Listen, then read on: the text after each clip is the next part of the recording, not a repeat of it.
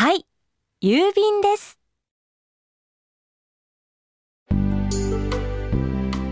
桜の花もすっかり散り、木々の芽が勢いよく伸びる頃になりました。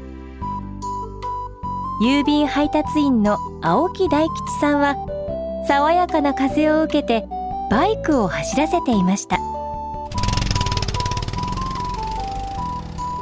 ヘルメットの下の頭にはちらほら白いものが見えます。青木さんは春に隣の町の大きな郵便局からこの小さな村に転勤になったばかりです。1ヶ月ほどが過ぎようやく村の様子にも慣れてきたところでした。あとは松田八重野さんのところだけだ。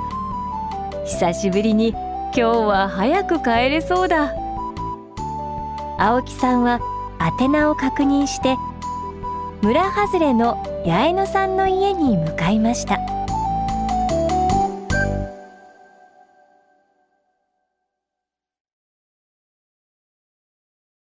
八重野さんは一人暮らしのおばあさんです。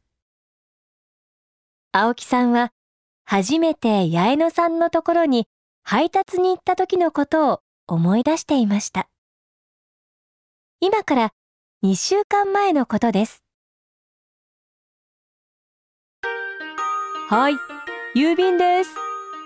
と声をかけると、家の中から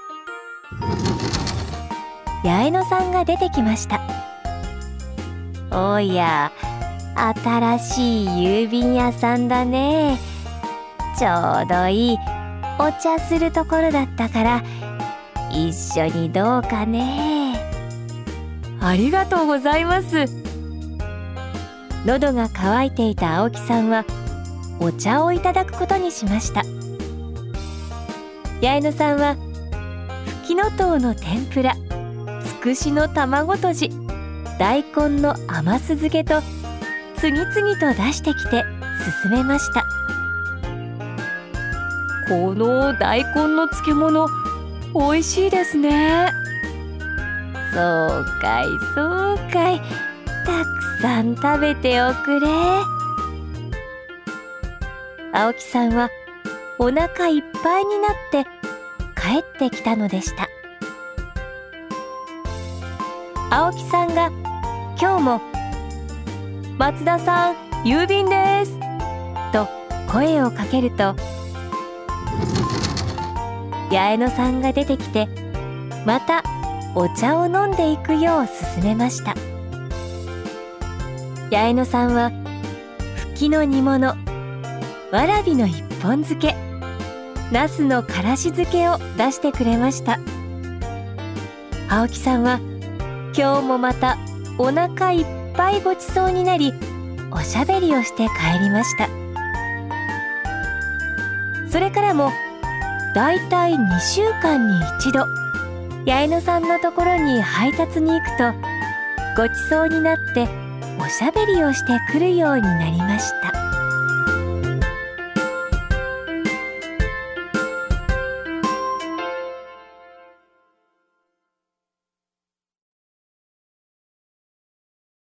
木々の葉が青々と茂り木陰が気持ちのいい頃になりました。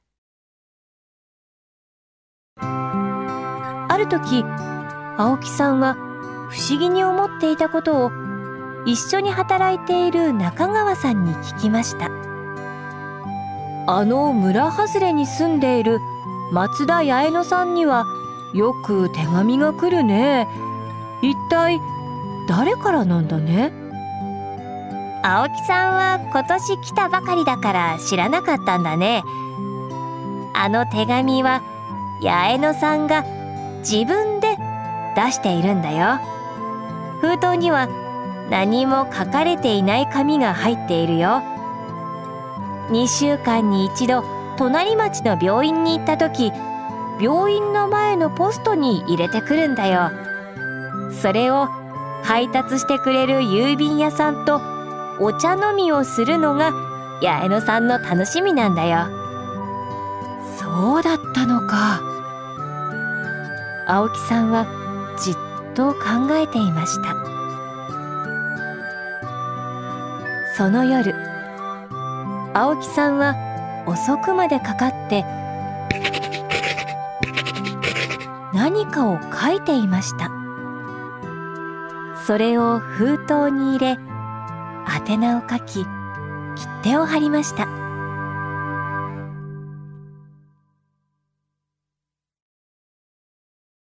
朝。その手紙を郵便局のポストに入れました。そして次の日。青木さんは自分の書いた手紙を八重野さんのところに配達しました。はい。郵便です。八重野さんが不思議そうな顔をして出てきました。今日は手紙が来るはずがないからです。手紙を受け取った八重野さんは差出人が青木大吉となっているのを見ました。慌てて封を開けて中から一枚の紙を取り出しました。八重野さん。いつもおいしいお茶とお漬物をごちそうさまです。八重野さんの作ったものは本当においしいです。これからもよろしくお願いいたします。お体にお気をつけて長生きしてください。八重野さんの目からみるみる涙があふれてきました。青木さんはそんな八重野さんを照れくさそうに見ていました。遠くから格好の声が聞こえてきました。おしまい。